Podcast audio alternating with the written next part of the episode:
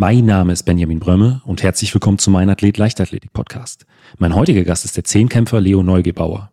Leo holte im vergangenen Jahr Platz 10 bei der Weltmeisterschaft in Eugene, wurde NCAA Vizemeister im Zehnkampf der Männer und das mit einer Punktzahl von 8.362 Punkten. Leo ist mit einem D1-Stipendium an der Universität in Austin in Texas und deshalb habe ich ihn natürlich zu seinem Alltag in den USA, seinen Trainingsumfängen und auch zu seinem eigenen YouTube-Kanal befragt. Eine sehr wichtige Sache, die ich auch lernen musste im Zehnkampf, ist, dass während du bei einer Disziplin bist, gibt es nichts anderes. Es, also die, es ist egal, was du davor gemacht hast, ob du gut warst oder schle schlecht warst. Es ist ganz egal, was danach kommt. Du musst einfach nur jetzt gerade bei deiner Disziplin sein.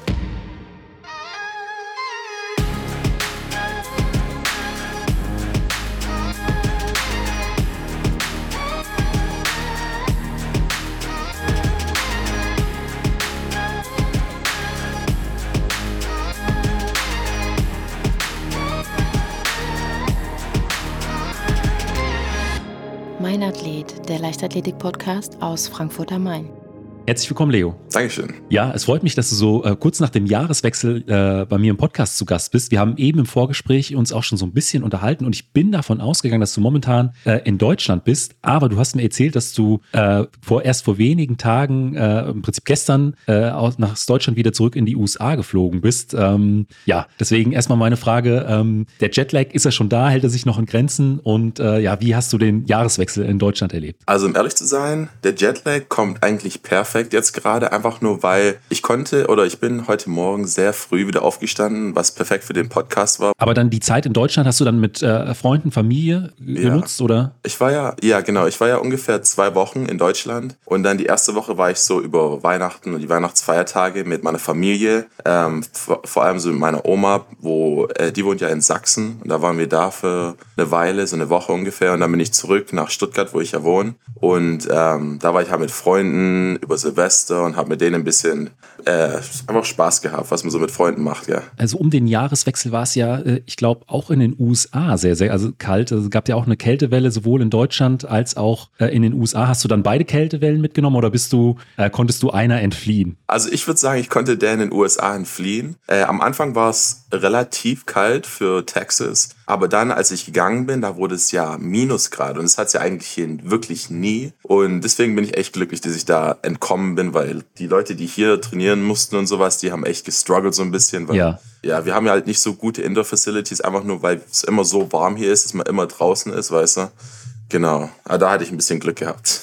Ich, du hast es jetzt schon angesprochen und ich habe es auch eben im Intro erwähnt. Du äh, trainierst ja in den USA, in Austin, in Texas. Und ich habe hier auch gerade auf dem anderen Bildschirm äh, deinen letzten Instagram-Post auf. Und da sitzt du neben einer äh, Trophy der NCAA. Was hat's denn damit auf sich? Also letzte Saison Indoors, da wurden wir NCAA Champions mit dem Team. Also quasi wie das läuft, ist dass jedes Team, also jede Uni quasi ein Team ist und dann die, die die meisten Punktzahle, äh, die die meisten Punkte haben, gewinnen einfach die National Championship und dann bekommen wir halt Punkte für jede Disziplin. Ich glaube, erster zehn Punkte, zweiter acht, dritter sechs und dann geht's immer minus ein Punkt und dann der letzte, der scored, ist glaube achter dann. Und ähm, genau, wer halt die meisten Punkte hat, gewinnt die National Championship. Und dann da oben habe ich auch meine individuelle Trophäe von, äh, von den Championships. Also die gibt es dann auch nochmal für äh, bestimmte Athletinnen und Athleten äh, für, für Einzelleistungen dann in der, in also, der Saison. Genau, also wir bekommen die für, ich habe ja, ich wurde ja Zweiter Indoor und da habe ich meine zweit, also die silberne, den silbernen Pokal da bekommen. Und dann, weil wir als Team noch gewonnen haben, hat jeder noch ein kleines, äh, einen kleinen goldenen Pokal bekommen. Also haben wir beides.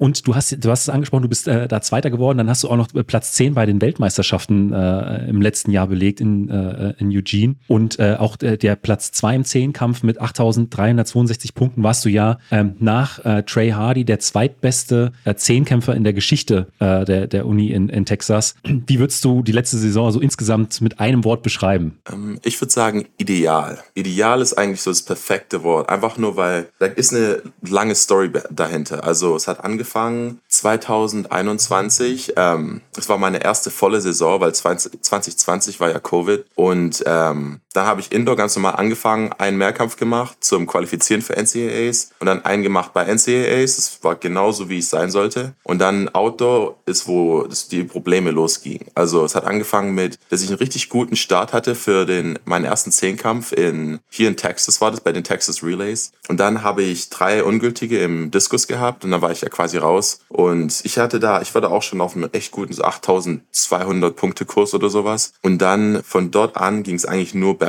weil dann der nächste Wettkampf war richtig schlechte Bedingungen und auch gar keine Konkurrenz. Und da habe ich eine sehr hohe Punktzahl geschafft und dann wussten wir nicht, ob ich mich für NCAAs qualifizieren werde mit der Punktzahl. Da musste ich nochmal einen machen, der war, der war besser, aber auch immer noch nicht ideal, äh, um mich dafür zu qualifizieren. Und dann habe ich nochmal einen bei NCAAs gemacht. Also nur in der NCAA-Season habe ich schon vier Zehnkämpfe und zwei Siebenkämpfe gemacht und es ist echt viel. Das ja. war so viel. Und dann nach, der, nach den NCAAs war ich so kaputt und ich konnte gar nichts mehr machen. Ich konnte auch keinen Thorpe Cup mehr machen, einfach nur weil mein, ich, ich habe mich so gefühlt, als wäre ich so einfach außer, also ich hatte keine Power mehr, weißt du, mein Körper wollte einfach nur in die Pause gehen, weißt du, in die Offseason gehen. Und ähm, dann haben halt ich und mein Trainer mich zusammengesetzt und ähm, wir haben einfach so ein bisschen drüber geredet, was wir besser machen sollen in der nächsten Saison. Wir haben genau einen Plan gemacht. Wir machen einen Hallen-7-Kampf zum Qualifizieren, einen bei NCAAs, einen Zehnkampf zum Qualifizieren, einen bei NCAAs. Und es hat genau so funktioniert. Und am Ende, nach NCAAs, hatte ich immer noch Power, dass ich dann auch noch so äh, zum Beispiel jetzt die Weltmeisterschaften machen konnte und da auch noch gut abschneiden konnte. Und deswegen würde ich einfach sagen, es ging genau nach Plan, es war ideell. Und dass ich dann auch die Punktzahl für die WM bei den NCAAs geschafft habe, war auch nochmal so ein kleiner Streusel drauf, weißt du, so ein bisschen ja, ja. extra drauf. Du hast ja auch am Anfang äh, der, der letzten Saison im Interview gesagt, dass du dir die äh, 8000 Punkte in diesem Jahr zu 100 Prozent zutraust. Ich meine, da bist du ja dann auch weit äh, drüber hinausgekommen. Du hast gesagt, die Saison insgesamt war ideal. Und das gibt es ja tatsächlich auch nur wirklich selten, dass das gerade im Rahmen von Mehrkämpfen alles so, äh, so rund läuft. Da, und da meine Frage in den äh, USA, der, der College-Sport, der hat ja schon einen sehr, sehr großen Stellenwert. Und wenn man dann solche Erfolge einfährt wie du jetzt im vergangenen Jahr, wird man dann auch nochmal anders wahrgenommen an der Uni? Wie, wie hat sich da vielleicht so äh, das Ganze so ein bisschen verändert? Ähm, gute Frage. Ich würde sagen, es hat sich echt gar nicht mal so sehr verändert, weil wenn du dir mal überlegst, wie hoch die äh, Qualität von Athleten an unserer Uni ist, ist echt krass. Also es sind ja in allen Sportarten sind Weltklasse-Athleten da dabei, weißt du? Also äh, wir haben ja alleine nur im Leichtathletik mit den Leuten, die mit denen ich jetzt so umgehe, wir haben ja auch so ein paar Pros, die jetzt nicht mehr an der Uni sind, aber halt immer noch hier trainieren. Und ähm, wir haben auch andere, äh, äh, also Sprinter, die auch immer noch an der Uni sind, die auch da dabei waren und sowas. Also wir haben so viele so Top 10 Finisher nur im Leichtathletik jetzt an unserer Uni, die jetzt bei der WM auch dabei waren ähm, dass man sich da eigentlich so nicht so, an, nicht so viel anders fühlt, weißt du, weil ja. man einfach von so viel äh, qualitativ guten Athleten umgeben ist, dass man also sich einfach nur so so irgendwie rein reinquetscht so und dann also jetzt abgesehen vom Leichtathletik auch von anderen Sportarten haben wir richtig gute Athleten. Ähm, wir haben zum Beispiel unsere unser Volleyball-Team wurde jetzt auch der National Champion. Unser also deswegen wir haben auch sowas gewonnen, das heißt der Directors Cup, das heißt das beste Programm von Sport in an Unis generell. Also wir haben da das gewonnen, weil wir halt im Leichtathletik Erster und Zweiter wurden, dann im Schwimmen, glaub Zweiter, im Tennis Erster, im Golf Erster, im Volleyball Erster und so weiter, weißt du? Aber deswegen ist es eigentlich schon fast so normal, hier gut zu sein. Also gut zu sein ist normal, weißt du? Aber würdest du sagen, das ist auch ein Grund dafür, dass da solche Leistungen entstehen? Weil ich sag mal, wenn du an jeder Ecke irgendwie so quasi so ein Leistung, äh, sportliches Vorbild äh, vor dir hast oder jemanden, der extrem äh, ein, ein, hohes Niveau hat, äh, dass man sich da vielleicht so ein bisschen was abschaut von vielleicht von der Motivation her, von der Trainingseinstellung oder vielleicht auch von anderen Sachen? Ich würde sagen, definitiv. Also selbst Leute, die ähm, an anderen Unis waren, die waren okay, aber dann sind sie zu uns gekommen, haben sie gesehen, dass wir auf einem anderen Level waren, aber die hat es dann so motiviert, dass sie dann auch äh, nochmal härter trainiert haben und dann auch sich so, so viel verbessert haben. Das ist halt echt, das ist halt echt krass, wenn man sich so mal drüber nachdenkt, dass die Leute um dich drumherum dich einfach auch hochziehen, weißt du, und dass du einfach äh, auf demselben Level sein bist, wie halt die Leute um dich rum. Und du bist ja da in, in Austin, in Texas, äh, mit einem Stipendium. Also das, äh, das ist eine Kategorie D1 nennt sich das, D1. Vielleicht kannst du da mal so ein bisschen was dazu erzählen. Wie, was sind da so die Voraussetzungen dafür? Wie ist, war damals bei dir der Weg dann aus Deutschland in die USA? Also wie hat sich das alles so eingefädelt, dass du dann äh, schlussendlich dort äh, mit dem Studium begonnen hast? Äh, nach dem Gymnasium Gymnasium, wusste ich nicht 100%, was ich machen will. Also ich wollte eigentlich schon normal studieren in Deutschland, irgendwie Maschinenbau oder sowas, aber ich war mir noch nicht 100% sicher und dann habe ich von einem Freund gehört, dass der halt in die USA geht und habe ich so gedacht, weißt du was, ich, ich, ich schau mal, was, was, was das so ist, so, weißt ich wusste gar nicht mal genau, wie das funktioniert, welche Uni gut ist oder, weißt ich hatte ja gar keine Ahnung darüber. Und ähm, dann habe ich einfach mal nachgeschaut und dann haben mich ein paar Trainer kontaktiert und dann äh, habe ich ein paar Offers bekommen und dann habe ich halt ein paar Unis besucht und das war halt bei weitem die beste Uni, die ich besucht habe und dann bin ich natürlich hierher gekommen. Die One ist auch die höchste Kategorie an, äh, an Universitäten im Rahmen dieser Stipendien. Genau. Und ähm, was hattest du damals für, äh, für eine Leistung, als äh, du hast gesagt, du hast mehrere Angebote bekommen, dass man also das so einordnen kann? Genau, ich hatte damals, ähm, also damals war ich halt in der U20, glaube ich, als sie mich recruited haben. Und ähm, ich war da, ich habe da 7900 irgendwas Punkte gemacht. Und ich war damit auch vor der U20 EM, glaube Weltranglistenerster. Okay. Bin ich, bin ich mir ziemlich sicher. Und ich glaube, das es hat, es hat halt nochmal so ein bisschen mehr Ansehen, weißt du, wenn man halt hoch in der Weltrangliste in der U20 ist und dann ähm, werden halt die Coaches aufmerksam, gell? Und dann ähm, bist du dann über irgendein Portal äh, an die Unis herangetreten? Also wie ist so der Ablauf? Also, oder hast du, äh, du hast gesagt, die Trainer haben dich angeschrieben. Es muss ja irgendwie dieser Kontakt zustande gekommen sein, dass die wussten, okay, du hast ein Interesse daran, in den USA zu studieren. Genau, also der erste Schritt war quasi äh, so eine äh, Scholarbook, heißt es ja. Und die haben, ähm, die machen einfach so ein bisschen Kontakt zwischen Trainern, Athleten und sowas. Und für Leute, die echt keine Ahnung haben, wie das funktioniert, ist halt echt gut, weil, also als wenn du mich gefragt gefragt hättest, ich hätte keine Ahnung, wo ich überhaupt anfangen sollte. Und jetzt mache ich ja auch so ab und zu so Videos auf meinem YouTube, äh, um Leuten zu erklären, äh, wie man am besten die Trainer kontaktieren kann, wie das sehr einfach geht. Weil jetzt weiß ich ja, dass es echt ziemlich einfach ist. Einfach nur, weil ich so viel schon hier gemacht habe. Ich war jetzt hier schon seit, glaube drei Jahre oder sowas. Und ähm, genau, deswegen, so habe ich das da gemacht.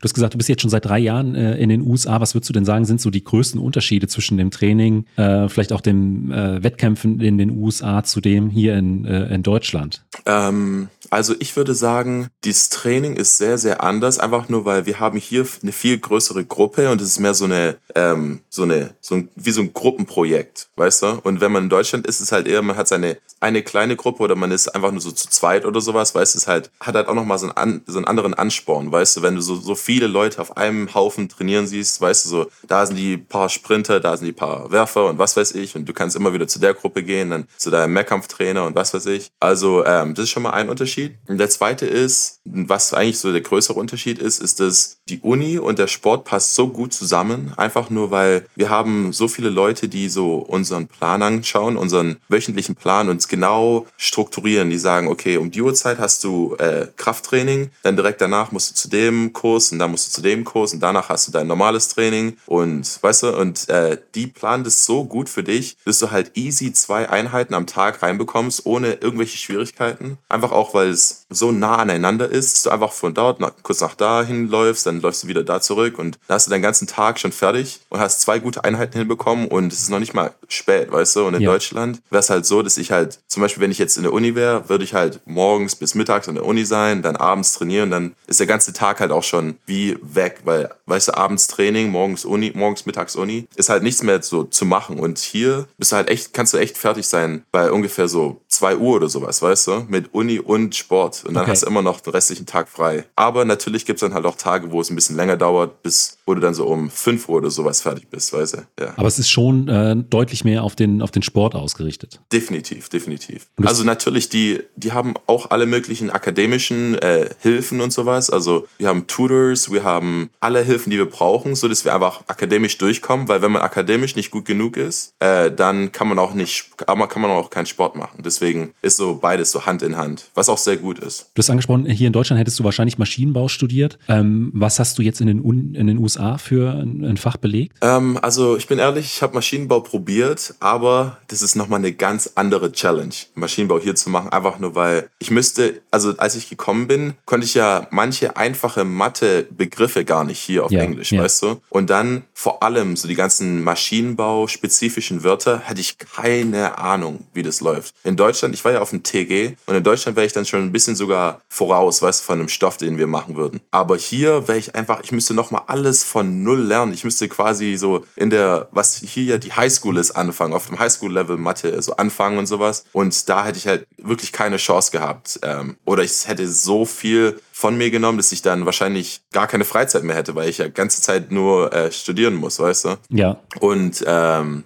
die Sache ist die, ich bin auch so ein bisschen so ein Mathe-Typ, weiß ich mag Mathe, Rechnen und sowas. Und was mir dann richtig gefallen hat, vor allem hier auch, ist äh, Economics, was dann so Wirtschaft ist. Und da ja. ist halt so ein bisschen Rechnen, so ein bisschen ähm, so Praxis und sowas, weißt du, einfach so ein bisschen so in real companies so äh, denken und sowas. Und das, das, gefällt mir sehr. Ja, das mit Maschinenbau, das kann ich mir gut vorstellen, dass das eine Riesenumstellung ist mit den USA. Die haben ja, äh, wir haben ja das metrische System hier, da, mhm. äh, die, in den USA mit äh, Zoll und Inches äh, ist es was anderes. Dann, äh, wir haben hier unsere Norm, was ganze Maschinenbau angeht. In den USA ist es komplett anders. Kann ich mir schon gut vorstellen, dass das eine komplett andere Welt, ein komplett anderes Studium dann am Ende des mhm. Tages ist. Genau, genau. Ähm, was kann man äh, in, in Austin äh, noch studieren? Also ist es äh, eine Uni, die breit aufgestellt ist, dass man also, so einen Überblick bekommt? Ja, also die Sache ist die, was viele Leute nicht äh, wissen, ist es so, die größeren Unis, das ist ja auch einer der größten Unis, ist die größeren Unis alles haben. Also wirklich alle, alles, was du dir ausdenken kannst, hat echt jede große Uni. Also wir haben von Psychologie zu so Maschinenbau, irgendwelche, alles mögliche in der Technikrichtung. Wir haben Business, wir haben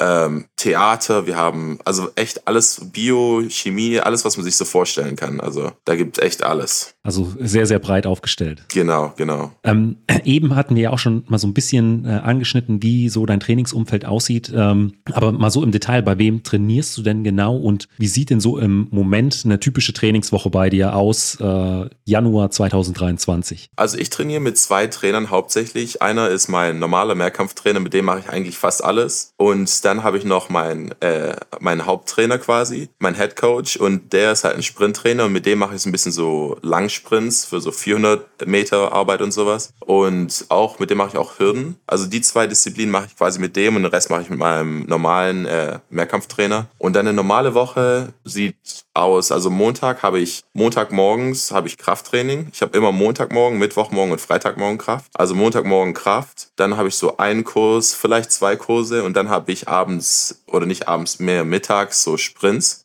Und dann Dienstag habe ich einfach auch nur ähm, so vormittags ein paar Kurse, eins, zwei Kurse. Und dann habe ich danach wieder Training um 1 Uhr, 2 Uhr oder 12 Uhr sogar. Ähm, und dann Mittwoch ist eigentlich auch ähnlich wie Montag, also Krafttraining, ein Kurs oder zwei. Und dann habe ich Hürdentraining. Donnerstag habe ich wieder morgens einen Kurs und dann habe ich so irgendein Techniktraining, so wie Stabhochsprung oder sowas und ein Wurftraining, so wie Kugel. Und dann am Freitag haben wir nochmal Läufe, also da haben wir morgens Krafttraining, dann ein paar Kurse und dann ein paar Läufe, also so für 400 Meter mit unserem Head Coach. Ähm, also auch schon äh, recht kraftintensiv. Drei Krafttrainingseinheiten die Woche, das ist dann schon, schon ordentlich. Was, was sind da momentan so für Übungen, die im Prinzip in keiner äh, Woche fehlen? Ähm, also wir haben immer so die drei Hauptübungen, das sind Reißen, Umsetzen und äh, so Umsetzen und Stoßen ja. quasi. Genau. Also das sind so die drei Hauptübungen, die machen wir in den drei Tagen. Und dann außer der Hauptübung, da sind halt noch so kleine Sachen drumrum, weißt du, immer wieder. Ich, ach, da gibt's alles Mögliche für. Also gibt's viele Übungen, aber da sind immer so kleine Sachen drumrum und da haben wir auch noch so spezielle Übungen für spezielle ähm, Parts von deinem Körper und sowas. Und genau. Ähm, was, was machst du bei diesen, bei den Umfängen auch gerade, äh, was das Thema Krafttraining äh, angeht, für, für deine Regeneration?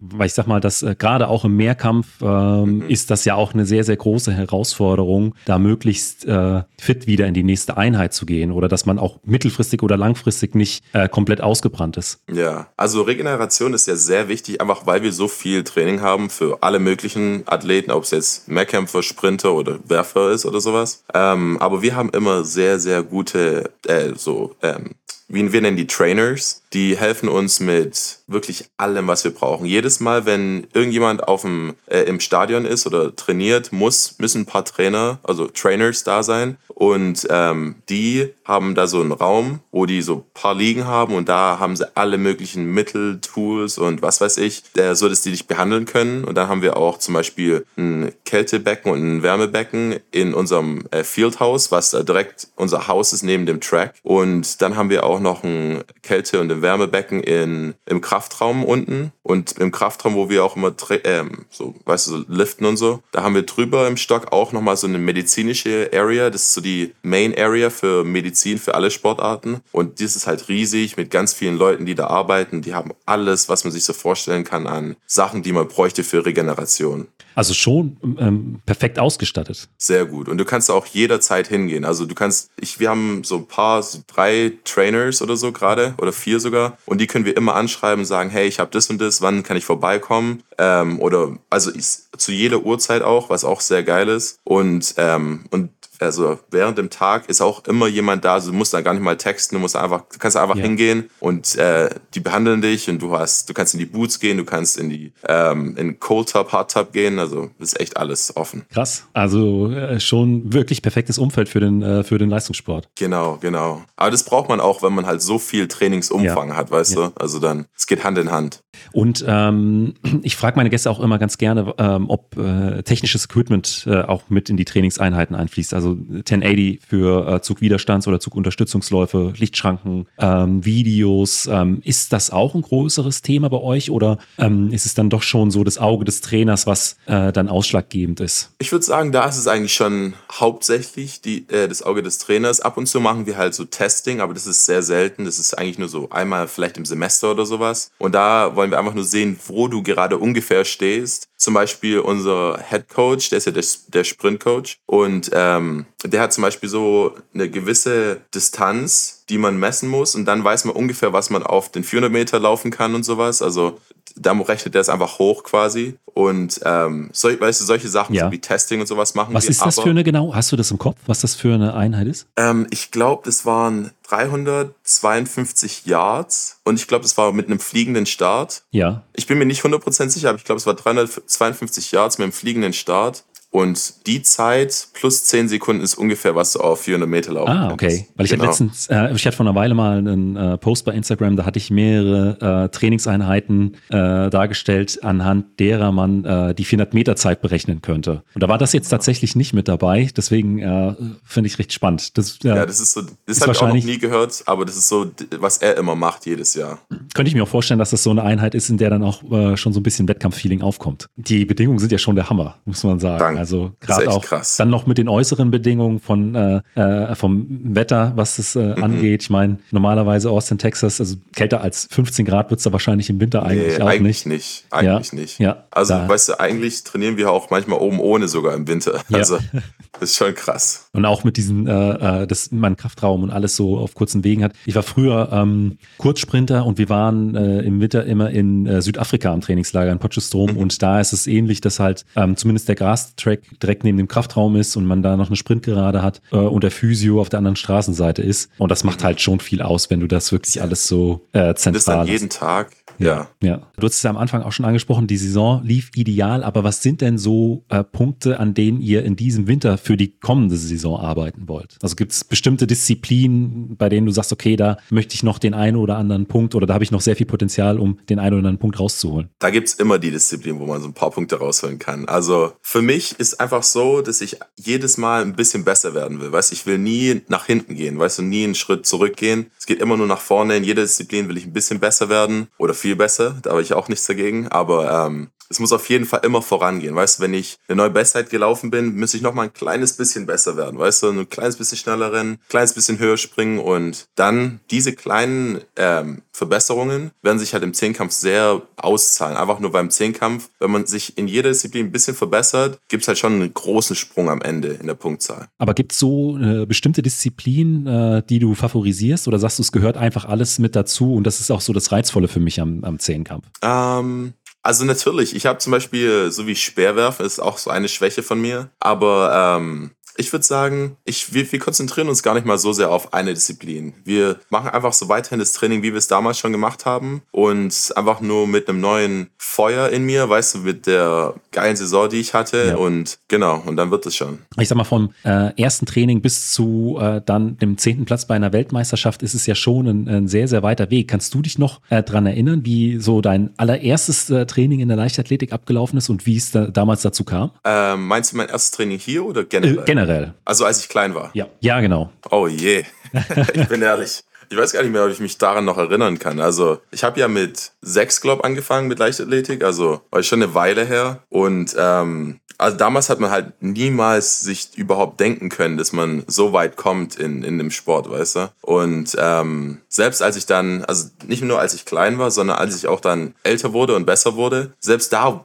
habe ich mir noch nie erdenken können, dass ich dann so bei der Weltmeisterschaft als zehnter Platz landen werde oder so oder hier in den USA studieren werde und so, weißt du? Also es war schon, ist schon ein riesen Change, der so passiert ist, weißt du? Genau. Aber gab es irgend, du hast gesagt, du hättest nie damit gerechnet, aber ähm, ich sag mal, du, als du dich äh, beworben hast in den USA, da hattest du ja auch schon annähernd 8000 Punkte im Zehnkampf und das äh, passiert ja jetzt auch nicht so über Nacht. Ähm, das heißt, da muss ja schon auch irgendwo so dieser Leistungsgedanke in dir geschlummert haben oder dass du gesagt hast, okay, ich will da schon ein bisschen mehr für geben, um, diese Punktzahlen zu erreichen. Also hat sich äh, das irgendwie so entwickelt oder hast du irgendwann gesagt, ich will äh, wirklich so was auf diese Karte Leistungssport setzen? Es hat angefangen, meine erste große Meisterschaft war ja in Kenia, die U18 WM. Und äh, ich glaube, da das war es, wo es angefangen hat, genau, wo ich so ein bisschen größer gedacht habe. Äh, also es war dann 2017, ja, es war 2017 und ähm, bei der, beim Quali-Wettkampf, da habe ich mir echt nicht denken können, dass ich da noch das dahin schaffe, weißt du, zur U18-WM. Und dann Disziplin nach Disziplin lief eigentlich ziemlich gut. Und da habe ich so gedacht, oh, also wenn es so weitergeht, also vor allem meine Freunde haben so gesagt, Leo, wenn du so weitermachst, kannst du es echt dorthin schaffen. Ich dachte so, nee, schaffe ich nicht. Also so, rede doch keinen Scheiß hier, so, weißt du. Und dann, ähm, habe ich halt am zweiten Tag auch weiterhin so richtig gute Leistung nach gute Leistung gemacht. Und dann habe ich es halt echt geschafft. Ich und dann, damals war es ja Max Kluth. Wir beide haben, waren am 1 und 2 und die haben zwei mitgenommen und wir haben beide die Norm geschafft. Ich glaube, da haben es sogar fünf Leute oder so die Norm geschafft. Also, aber ähm, wir waren 1 und 2, deswegen sind wir dann da hingegangen. Und das ist so richtig, wo es angefangen hat, so ein bisschen, ähm, dass ich mehr wollte. Weißt ja. du, einfach nur, weil ich dann die Experience hatte in Kenia. Und es war auch so geil. Also da haben die uns auch echt geliebt in Kenia, die ganzen Fans. Das ganze Stadion war ja voll mit 60.000 Zuschauern, was krass war für, was für U18 WM. Weißt du, wer würde das denn denken? Und, ähm, und da habe ich mir dann auch schon echt gedacht, so, okay, das, das macht Spaß, ich will das nochmal machen. Und dann, genau, mein nächstes, meine nächste internationale Meisterschaft war ja dann die U20 EM und ähm, Genau. Und dann von dort an wusste ich einfach nur, es muss weiter so gehen. Äh, was ich mich immer bei äh, Mehrkämpfen frage, ist, wie man es schafft, äh, so lange im Wettkampfmodus zu bleiben. Ich war ja früher äh, selbst Kurzsprinter und da ist es ja so, äh, gerade bei den 100 Metern, man hat halt diese 10 Sekunden, vielleicht äh, noch vor zwischen Endlauf, in denen man wirklich im Tunnel sein muss, fokussiert sein muss. Aber es hat bei weitem nicht diese Zeitspannen wie im, im Mehrkampf. Also wie, wie gehst du da in solche, gerade in solche hochklassigen Wettkämpfe rein? Und wie bleibst du da im, im im, im Fokus? Also Mehrkampf ist echt hart für so, also um so fokussiert zu bleiben die ganze Zeit. Was ich mache, ist, also am Anfang ist jeder, also vor allem 100 Meter oder 60 Meter bei den Mehrkämpfen, ist jeder immer nervös, egal wer du bist eigentlich. Und ähm, aber dann direkt nach dem ersten Lauf ist man eigentlich so richtig relaxed und so richtig so, okay, jetzt geht's, jetzt bin ich drin so mäßig, weißt du? Und dann ähm, musst du halt echt aufpassen, dass du halt nicht zu lange einfach nur im, äh, im Wettkampfmodus drin bist, aber eher so, ähm, wenn du halt dran bist, dann musst du richtig so einen Switch haben, weißt du, richtig im Wettkampfmodus gehen. Und dann, wenn du fertig bist mit, mit deinem Sprung oder mit deinem, mit dem Event generell, musst du einfach wieder so zurück zum lockeren Du gehen und so und einfach äh, mit Leuten reden, Spaß haben und sowas. Und ich, dann geht es eigentlich auch, wenn du so ein bisschen so rein und raus springen kannst aus diesem Tunnelblick quasi. Warum ist man vor dem äh, ersten äh, Lauf, vor den 100 oder vor den 60 so nervös? Ich weiß nicht, also jedes Mal, wenn man so einen Mehrkampf hat, wird man eigentlich so nervös, weil es dein Ding ist. Es geht, ist so einfach, einfach zu verkacken, weißt du? Weil ähm, du kannst einfach bei den Hürden hängen bleiben. Du kannst eine schlechte Disziplin machen und dann, das zieht dich schon sehr runter und dann weißt du, ist, da kann so viel passieren und du hast auch noch im Hinterkopf, du musst die 400 Meter und die 1500 Meter rennen, weißt du? Und ich kenne viele Athleten, die äh, ihre Wettkämpfe auch versauen, weil die immer nur an 1500 Meter denken, dass es so scheiße wird und was weiß ich. Und ähm, Genau. Das äh, gibt's, ja. äh, ist tatsächlich so, dass einige dann sich schon auf äh, bestimmt oder ich sag mal ihre Angstdisziplin äh, konzentrieren und dadurch alles andere auch schon so ein bisschen schwieriger wird. Mhm, genau. Also das musst du auch eine sehr wichtige Sache, die ich auch lernen musste im Zehnkampf, ist, dass während du bei einer Disziplin bist, gibt's nichts anderes. Ist, also die, es ist egal, was du davor gemacht hast, ob du gut warst oder schle schlecht warst. Es ist ganz egal, was danach kommt. Du musst einfach nur jetzt gerade bei deiner Disziplin sein. Also wenn du 100 100 Meter komplett verkackt hast und du bist eigentlich ein richtig guter 100 Meter Sprinter, musst du es einfach rausblocken. Also es ist passiert, weißt du, und du musst einfach gar nicht mehr drüber nachdenken und dann jetzt bist du beim Weitsprung, weißt du. Oder ähm, aber wenn du zum Beispiel in der Disziplin gut warst, ist es auch einfach so ein positives, äh, so ein Moment mitzunehmen, weißt du, so ein positives Feeling einfach mitzunehmen in die nächste Disziplin, dann kannst du auch nochmal richtig gut werden, weißt du. Aber die Hauptsache ist einfach, dass du dich nicht von schlechten Disziplinen runterziehen lässt und auch so, ähm, also in die andere Richtung ist dasselbe, dass wenn du eine Disziplin hast, wo du so schlecht bist oder richtig gar nicht magst, einfach nicht drüber nachdenken, bis du fertig bist mit der Disziplin, bei der du bist, weißt du? Also wenn du beim Speerwerfen bist, muss dein Kopf im Speerwerfen drin sein und nicht schon bei 1500 Meter Lauf. Ansonsten kannst du das echt versauen, definitiv. Das ist schon auch viel Kopfsache. Definitiv. Arbeitest du da mit äh, einem Sportpsychologen oder Mentaltrainer zusammen? Genau, also wir haben den Zugang zu einem Sportpsychologen und so, ähm, einfach nur weil wir haben viele, die von denen sehr viel ähm, ich würde sagen, also da ist sehr viel oder der Trainer erwartet sehr viel von denen, weißt der Coach erwartet sehr viele von denen. Vor allem ähm, so im Sprintbereich, die sind, werden immer so ein bisschen hart getroffen von so ähm, Pressure und so, weißt du. Ähm, die Sache ist, ich gehe ziemlich gut mit Druck um, also ähm, ich freak da nicht aus irgendwie so, also ich bleib da schon ziemlich cool, muss ich sagen. Deswegen, ähm, ich war nur einmal beim Sportpsychologen, einfach nur um zu schauen, wie ich so gerade stehe mit meinem äh, Mentalen und sowas und es war ein gutes Result, deswegen muss, bin ich da nicht mehr hingegangen. Aber ich weiß noch, viele andere gehen noch zu dem Sportpsychologen, einfach nur weil, weißt du, bei so Sprints, vor allem hier in den USA, ist es halt, also es gibt nichts härteres als ein Sprinter zu sein hier in den USA. Was äh, unterscheidet das nochmal von äh, denen in Deutschland? Klar, die, die, die Leistung ist, ist nochmal eine andere, aber warum ist es mental nochmal was anderes? Einfach nur, weil du fühlst dich, also du bist eigentlich schon auf so einem Level, wo du in fast jedem anderen Land fast bester, also der schnellste Mann wärst, weißt du? In jedem anderen Land, außer in den USA. In den USA bist du halt Nummer 100 verändert, weißt du, mit der Zeit, wo du in anderen Ländern Erster wärst, weißt du? Und du trainierst so viel und dann jeder macht all, all seine Hoffnungen in dich rein, weißt du? Und ähm, in dem Sprint ist es halt sehr einfach auch so äh, zu verkacken, einfach nur weil es ein Sprint ist, weißt ja. du? Also wenn du ja. 100 Meter keinen guten Start hast, einfach nur weil du Angst hast oder sowas, dann bist du raus, weißt du? Zum Beispiel bei Werfern oder bei Springern ist es anders, weil du hast mehrere Versuche. Beim ersten bist du vielleicht ein bisschen nervös und dann lässt es aber ein bisschen raus, die Nervosität, weißt du? Oder beim Sprung ist es halt genauso, dass du da nicht einfach einen Startschuss gibt, dass es da nicht einen Startschuss gibt und dann musst du bei 100% dabei sein, ja. weißt du? Beim Weitsprung ist es halt so, dass du ersten Springen siehst, oh, der hat, ist so weit gesprungen, oh, ich bin dran in fünf Minuten oder so, weißt du, und dann mache ich mich langsam warm und dann springe ich, weißt du. Das ist komplett anders wie sich hinstellen mit allen anderen, die mindestens genauso schnell sind wie du und da musst du einfach als erstes im Ziel ankommen. Also das ist halt schon nochmal eine andere Herausforderung. Da ist kein Raum für Fehler. Genau, genau, genau. Ähm, was sind denn bei dir so die äh, Ziele für die kommenden Jahre? Also ich meine auf jeden Fall so die ganzen internationalen Meisterschaften, also Weltmeisterschaft und Olympia ist halt das große Ziel, weil ich, ich war ja da 2020 nicht dabei, weil ich ja da die Saison hatte, wo ich so ein bisschen äh, gestruggelt habe, mit, weil ich einfach zu viele Wettkämpfe gemacht hatte. Ähm, und deswegen 2024 ist eigentlich schon so mein großes Ziel mit äh, Olymp Olympia und so. Du hast es am Anfang auch schon angesprochen, dass du äh, einen, oder ich, wir haben es schon äh, angesprochen, äh, dass du einen Blog auf YouTube hast. Ähm, magst du da vielleicht nochmal so ein bisschen mehr zu erzählen, um was es genau geht, äh, wie oft man da ein Video sieht und wie der Kanal auch heißt? Genau, also der Kanal heißt Leo the German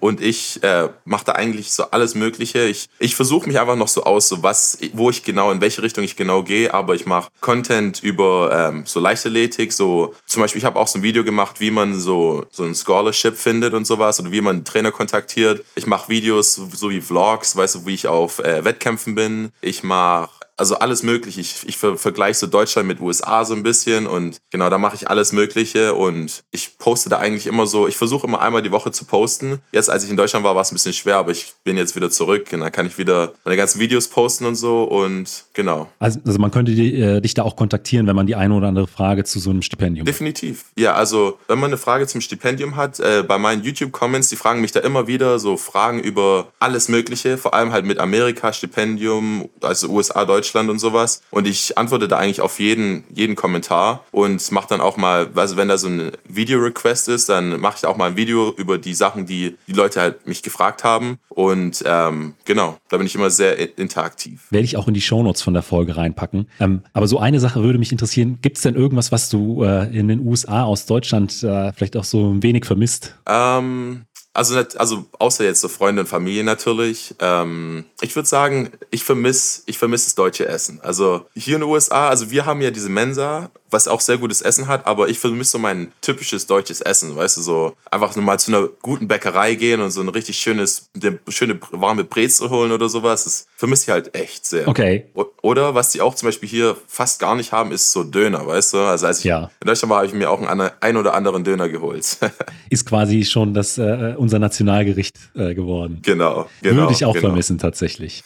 aber es hat sich noch nicht etabliert in den, in den USA? Nee, also wir haben einen so einen Stand, aber die machen sowieso ein Jufka-ähnliches Ding, aber so einen richtigen Döner hast gar nicht. Okay, ne? also wahrscheinlich in der Zeit, in der du dann hier in Deutschland warst, äh, gab es den einen oder anderen Döner. Genau, genau, genau.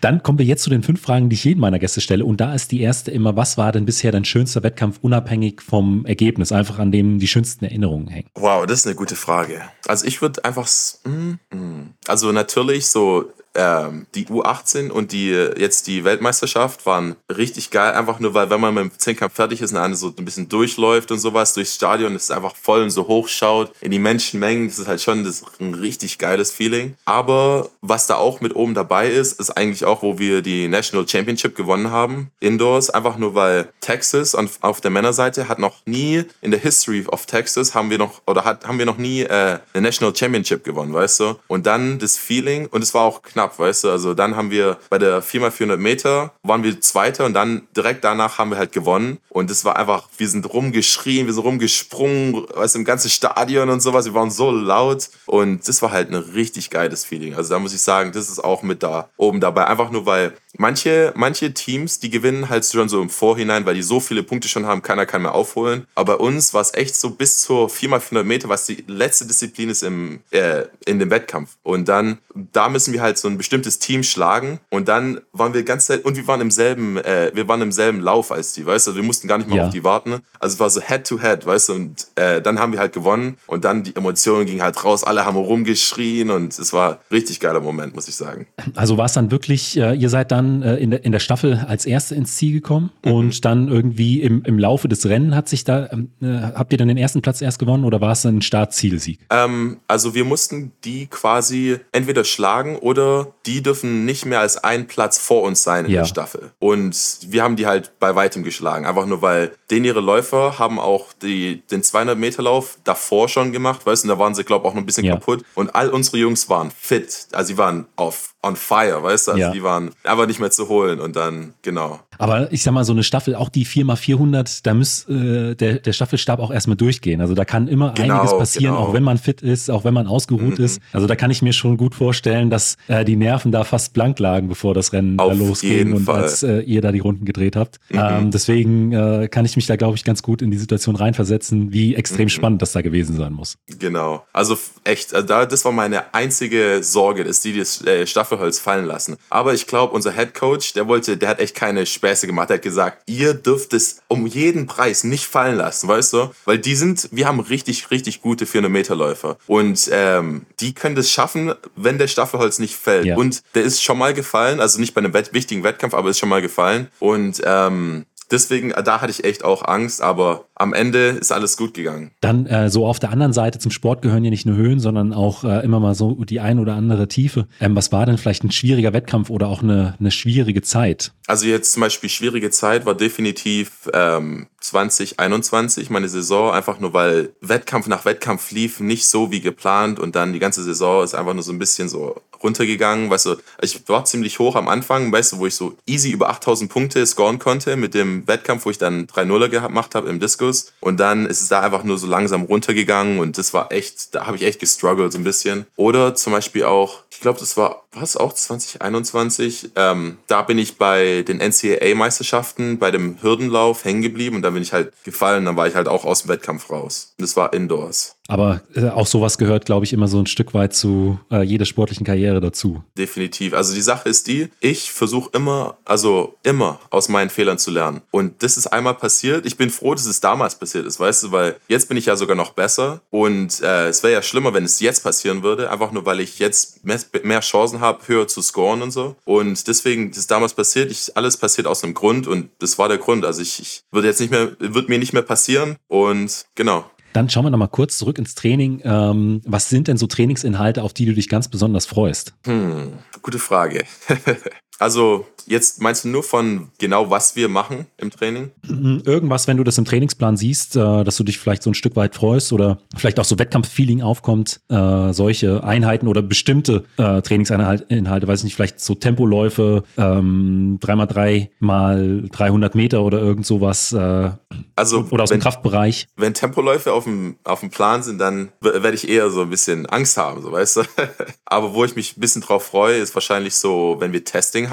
Also wenn wir zum Beispiel im Kraftraum testen, so Max, Max äh, Clean, Max Snatch, alles Zeugs, da habe ich eigentlich immer Bock drauf. Oder wenn wir so Max, so unseren vertikalen Sprung und sowas messen oder weißt du, so Testing, da bin ich immer ja. dabei. Also da habe ich immer Bock drauf. Also wo dann auch so wirklich tatsächlich so ein bisschen Wettkampfstimmung aufkommt. Genau, genau, genau. Und auf der anderen Seite, was sind so Inhalte, die würdest du gerne streichen, von denen du aber weißt, okay, die sind wichtig äh, für die Grundlagen, für die ja. Verletzungsprophylaxe? Also natürlich die, die härtesten Workouts, aber die härtesten Workouts, weißt du, so die ganzen Läufe, weil unsere Läufe sind echt verrückt manchmal. Hast du, da, also, hast du ein Beispiel für was wirklich Hartes? Also zum Beispiel, wir, unsere Läufe sind halt immer sehr schnell, also ähm, im Vergleich zu was ich damals in Deutschland gemacht habe. Ähm, also zum Beispiel, was wir mal machen mussten, was einer der härtesten war, war letzte Saison haben wir, das waren vier Läufe, zwei 400 Meter Läufe, zwei 250 Meter Läufe und ähm, damals war ja meine Bestleistung, nee, oh ja genau, das war vor, also nach der 21. Saison und dann quasi, als wir in die 22. Saison reingegangen sind und da haben wir ähm,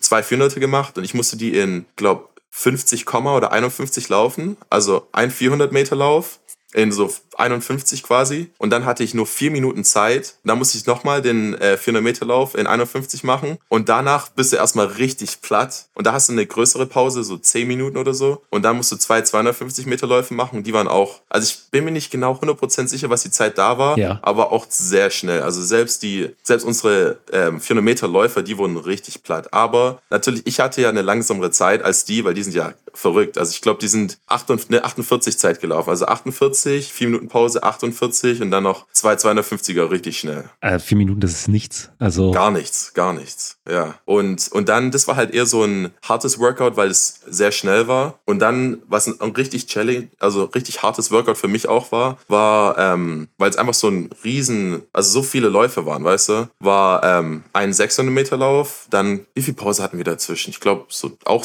vier Minuten oder so. Also ein 600 Meter Lauf, vier Minuten, dann 300 Meter Lauf, quasi immer die Hälfte der Strecke. Ja. Da hatten wir eine größere Pause, so 10 Minuten. Also haben wir 600, 300 gemacht, dann 500, 250, 400, 200, 400, 200 und die Zeiten waren halt auch echt ziemlich schnell. Also selbst für einen 600er mussten wir so 15 Sekunden auf äh, 100 Meter ja. laufen, weißt du? Und äh, nach einer Zeit, also dann die Zeiten von den 600 Metern Läufen zu den 300 Meter Läufen, dann muss man die 300 auch äh, viel schneller laufen, weißt du? Weil es einfach kürzer ist. Und dann, das war einfach, das war auch einer der härtesten, muss ich sagen. Wurde der Laktat gemessen? Nee, nee, nee, nee. Wir messen kein Laktat. Echt nicht? Nee. Das war, ich glaube, das war, also, äh, wären schon ein paar Millimol gewesen in dem Moment. Definitiv. Oder zum Beispiel, was auch hart war, was dieses Jahr wir das erste Mal gemacht haben, ähm, wo ich echt krass Laktat hatte. Wir haben 600 Meter Bergsprints gemacht. Also ein Berg hoch, 600 Meter. Und die Berge hier sind steil, also sehr steil. Und ähm, beim ersten, ich musste nur zwei machen, aber die waren so schnell, die waren fast auf meinem 1000 Meter Tempo, weißt du? Aber halt 1000 Meter flach, ja. weißt du, im Wettkampf. Und 600 Meter hoch äh, mit den Jungs, mit unseren 800 Meter Läufern, die halt 1,45, 44 oder so laufen. Mit denen musste ich einmal hoch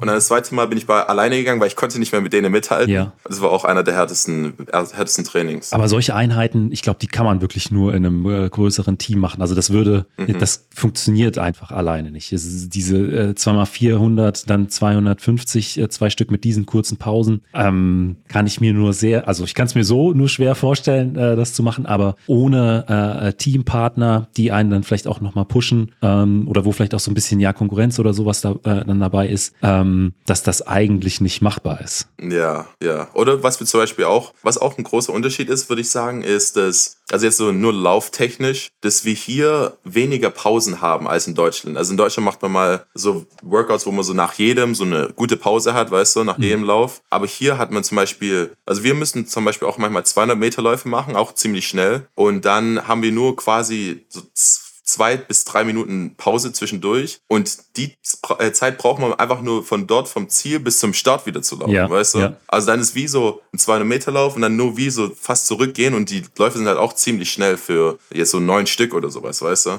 Es hört sich an, als ob wirklich vieles so im I3, I2-Bereich ist und ihr wenig NI-Läufe macht. Ähm, also wahrscheinlich dann auch viel mit Spikes äh, dann schon. Ah, und diese die Sache ist, ja? Oh, sorry, sag du. Alles gut? Oh, äh, die Sache ist die, wir machen echt nicht viel in Spikes. Einfach nur, weil Spikes, also mit Spikes äh, wird man halt schnell verletzt, so weißt du? Ja. Das wissen die hier auch. Und ähm, deswegen, wir haben so, wir callen die, oder wir nennen die Flats. Das sind wie so ähm, Sprint, Turnschuhe quasi, weil die einfach so eine härtere Sohle haben und mhm. die nicht dick sind. Also die sind richtig schön ganz, flach. Ganz flach und leicht. Genau, genau, genau. Und die benutzen wir immer. Also außer wenn wir jetzt direkt in der Saison sind vor irgendwelchen wichtigen Wettkämpfen, dann nehmen, äh, ziehen wir Spikes an für so Läufe. Aber wir machen immer Läufe in, in Flats. Einfach nur, weil vor allem Sprinter sind sehr verletzungsanfällig hier. Auch diese 400, 451, die waren auch in Flats? Das, das war damals, das war damals in Spikes. Genau. Okay. Weil das war, das war irgendwie so ein paar Wochen, so zwei Wochen oder so vor, glaube, NCAAs sogar, ja. Ja, das also schon äh, ein sehr, äh, sind schon sehr intensive Trainingseinheiten. Definitiv, definitiv. Ja. Dann äh, kommen wir äh, jetzt zur letzten Frage und die ist immer, was würdest du jüngeren Athletinnen, Athleten oder vielleicht auch deinem jüngeren Ich mit auf den Weg geben wollen?